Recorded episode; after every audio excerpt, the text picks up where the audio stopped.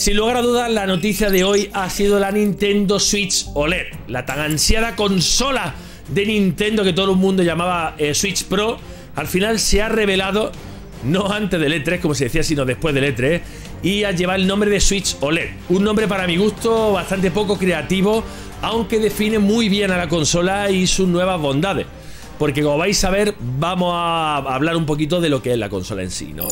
Y sobre todo lo primero que salta a la vista es que estéticamente es muy parecida a Nintendo Switch. Los Joy-Con son exactamente iguales a los de Nintendo Switch normal, porque sí, es exactamente lo mismo que una Nintendo Switch, pero con algún tipo de retoque.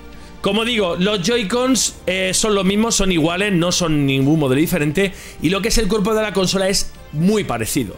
La gran diferencia, como podéis ver, es que la pantalla ahora es OLED a 720p a la misma resolución, pero que tiene los marcos un poquito más estrechos, haciendo que llegue a las 7 pulgadas en vez de las 6,2 que tiene el anterior modelo.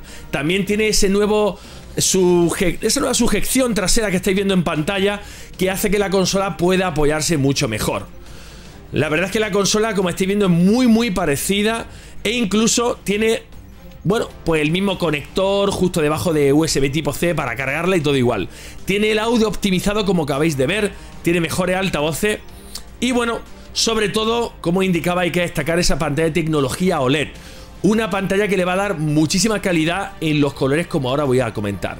En el dock que estáis viendo en la pantalla podéis ver que también se puede conectar directamente un RJ45, algo que era lógico en los tiempos que corren y no tenéis que gastar el dinero en un adaptador USB como había que hacerlo en el antiguo dock. Pero básicamente el, el dock también con excepto algún toquecito estético sutil es exactamente igual que el anterior, solo que tiene, repito, ese RJ45 para conectar directamente el cable de red.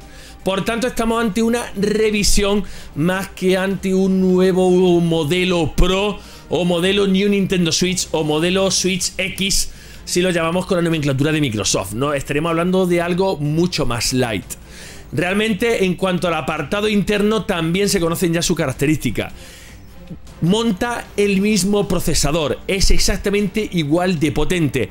El dock tampoco rescala a 4K como decían los rumores, ni tampoco la pantalla, repito, es mejor en cuanto a resolución, va a 720p igual que el modelo de Switch normal.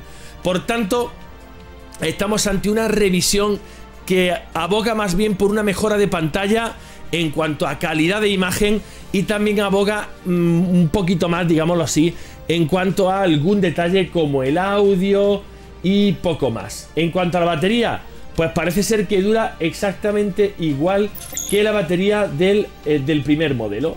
Por tanto, chicos, estaríamos, oye, pues ante una consola que tiene una batería muy aceptable. Y muchos diréis, bueno, Arlan, ¿y cómo puede durar lo mismo? Porque aunque la pantalla es un poquito más grande, las pantallas OLED ahorran energía al apagarse mucho los, apagarse los píxeles. Daros cuenta que la retroiluminación de la pantalla entera de Nintendo Switch era siempre continua. Era de una serie de LED que retroiluminan el panel que siempre están encendidos. Mediante que el OLED se ilumina cada píxel y eso hace que se ahorre energía. La verdad es que, oye, está muy bien. RAM la misma, CPU, GPU la misma que el anterior modelo. Eso sí, memoria interna 64 GB en vez de 32. También me parece, bueno, pues un poquito ahí.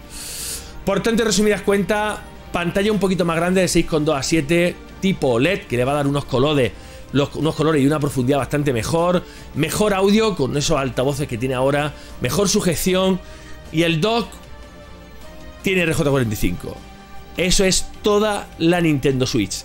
Mismo tamaño, misma forma, mismo Joy-Con, mismo todo.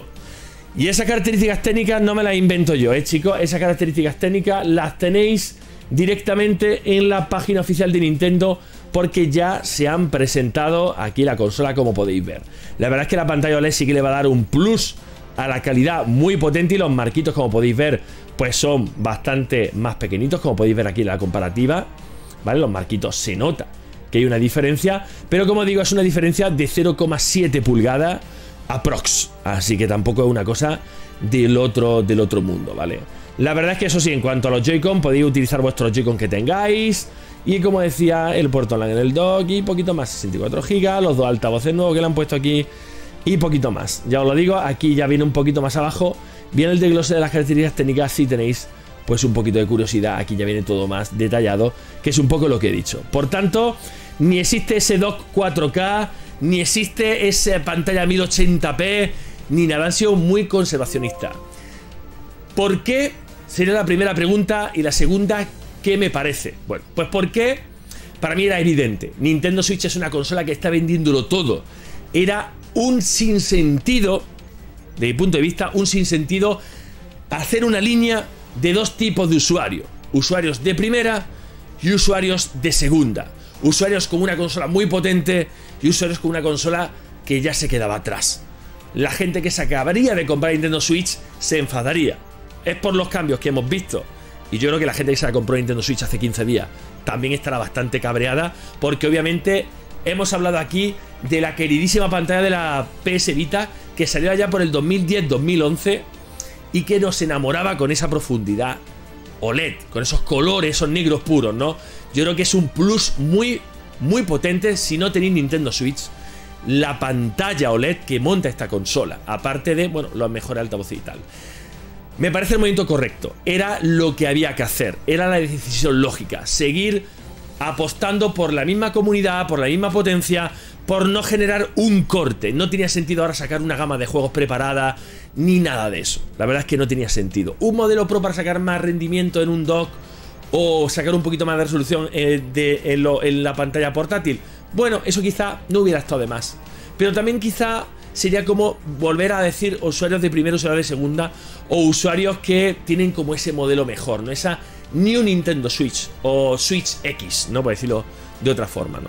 Creo que era un momento lógico y creo que es lo que se debía haber hecho. Siempre dije aquí, esta vez la pizza era, fue para mí, siempre lo dije. Juanma quería, porque le gusta mucho jugar Nintendo Switch, pero obviamente tiene sus carencias cuando los pone en una tele grande porque la resolución es la misma, se ven jaggy, hay juegos que bajan mucho de resolución en modo portátil porque tienen que ahorrar batería y potencia y se ponen a muy poquita resolución, 640 x 480, hemos visto muchos ejemplos, entre ellos un juego que amo, Xenoblade Chronicles 2, pero es que era lo lógico, era lógico, sería un cambio muy profundo. ¿Y qué precio tiene todo esto? Pues 350 dólares y 350 euros, concretamente 349,99. 20 euros barra dólares más que el modelo normal de Nintendo Switch. Por tanto, entiendo que mucha gente hoy pues esté un poquito cabreada al hacerse el anuncio, pero es que siempre al final pues pasan estas cosas, no salen modelos nuevos. Por 20 dólares recomiendo muchísimo la compra de este modelo. Es más, al modelo anterior, al LCD, al que tenéis todo, le quedan dos telediarios. Es decir, no tiene ningún sentido con mejor sonido, dos con RJ45, pantalla más grande OLED, más memoria 64 GB interno. No tiene ningún sentido por 20 dólares seguir vendiendo el otro modelo. Creo que Nintendo, si va a seguir vendiendo el otro modelo, que yo creo que le queda muy poquito tiempo en el mercado, que se agote el stock y ya está, debería, debería haberlo rebajado, por ejemplo, a 300 a 280, ¿vale? Porque la Lite sigue valiendo 220 dólares, 220 euros, ¿no? Entonces, la Lite sí que va a seguir, tiene su sentido, sigue siendo ese modelo portátil y sigue siendo ese modelo con los Joy-Con pegados porque solo lo quiere, pues, para ser portátil, ¿no? Por tanto, para mí, el movimiento correcto y estamos ante la sucesora del actual Nintendo Switch. No estamos ante lo que sería una nueva generación, ni ante un salto de calidad ni de potencia grande. Hay un salto, obvio, la verdad es que está muy bien, pero no es un salto grande como todos los medios no habían metido todo lo insider y tal. Por tanto, chicos, esto es un poco para mí el movimiento correcto. Ahora, ¿qué me parece a mí personalmente? Pues creo que ya lo he ido diciendo un poquito, ¿no? Creo que era el movimiento lógico. Yo creo que muchas veces nos metemos un poco esas paranoias, esa historia, pero para mí era el movimiento lógico. Nintendo Switch 2 saldrá dentro de 2-3 años aproximadamente y había que aguantar aguantar la consola actual porque está viendo muy bien y repito, era una auténtica idiotez. Idiotez partir una comunidad de jugadores que no necesita más gráficos, que no necesita nada. Creo que el movimiento lógico vendrá, como digo, dentro de dos o tres años, porque ahí será cuando ya las third parties y las consolas next gen solo tengan ya juegos para esas consolas. Creo que dentro de un par de años ya no habrá juegos para PlayStation 4, ya no habrá juegos para Xbox One y las third parties ya solo pensarán para estas consolas, ¿no?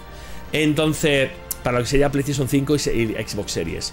Por tanto, ya con esa diferencia de potencia, sí que Nintendo Switch quedaría fuera de juego en cuanto a los third party. Ya los ports serían casi, casi razando lo imposible. Si en esta generación hemos visto maravillas de Panic Button o ese de Witcher 3 que corría decentemente más o menos en una Nintendo Switch y costaba sudor hacer esos ports, yo creo que ya cuando lleguen en dos años esos juegos ya exclusivos eh, para, para Xbox Series y para PlayStation 5, ya Nintendo Switch los ports ni los va a oler. Y ahí será cuando Nintendo tenga que sacar su nueva consola. Que me imagino que irá por el mismo derrotero de Switch, viendo el éxito tan tremendo de este híbrido de portátil y sobremesa. Por tanto, resumiendo, chicos, estamos ante la revisión de la consola, la revisión de, la Nintendo Switch que va a arrasar esta Navidad, ya podéis reservarla va a arrasar, ya os lo digo yo, va a arrasar. Y si por último me preguntáis si merece la pena cambiar vuestra Nintendo Switch, pues hombre, yo no la voy a cambiar. A mí no me merece la pena perder mi Nintendo Switch, mal venderla porque ahora la gente me regateará para volver a comprar esta. Yo en un principio no le voy a comprar, en un principio. Me voy a resistir, me voy a resistir. Pero entiendo a la gente que lo hagáis. Creo que es un salto de calidad bastante potente. Y si no tenéis ninguna, por favor, comprad esta, ¿vale? Comprad esta. Si estáis jugando todo el día en modo portátil, también entiendo que lo hagáis. También lo entiendo que lo hagáis. Yo la verdad es que no me sobra el dinero a día de hoy, entonces voy a aguantar con mi Nintendo Switch. Estoy muy contento y no necesito más. Pero si sois muy, muy de viajar, de jugar todo el día y podéis venderla por un precio justo vuestra Nintendo Switch, también entendería que os cambiéis. Yo no lo voy a hacer, pero entendería a la gente que lo haga. Y ya cada uno que haga también, por supuesto, lo que quiera, ¿no? Así que bueno chicos, pues esto ha sido un poco Nintendo Switch OLED. El nombre me parece feísimo. Es como si llamamos a Xbox Series Potencia y Xbox Series Digital. O PlayStation 5 Potencia, Xbox... Eh, eh, perdón, PlayStation 5 eh, Digital. Me parece un nombre súper... Bueno, sí, que define muy claramente lo que es la consola y lo que es el gran add-on, ¿no? Que le han puesto que esa pantalla OLED. Pero que realmente me parece un nombre cero creativo. Yo lo hubiera llamado New Nintendo Switch, me hubiera parecido muy bonito en referencia a la Nintendo 3DS, eh, por ejemplo, algo así más creativo. Nintendo Switch OLED me parece directo, pero me parece un poco feo, ¿no? Es lo que te digo, no, me parece un nombre nada creativo. Pero bueno, eso simplemente son cosas menores y lo importante es que la consola, bueno, porque al final muchos medio acertaron con la de la pantalla OLED, muchos medio acertaron con lo del marco, pero nadie acertó con lo del DLSS, la superpotencia, ni nada de eso. Chicos, se abre la veda para la Switch Pro en 2022-2023. Recordad lo que acabo de decir.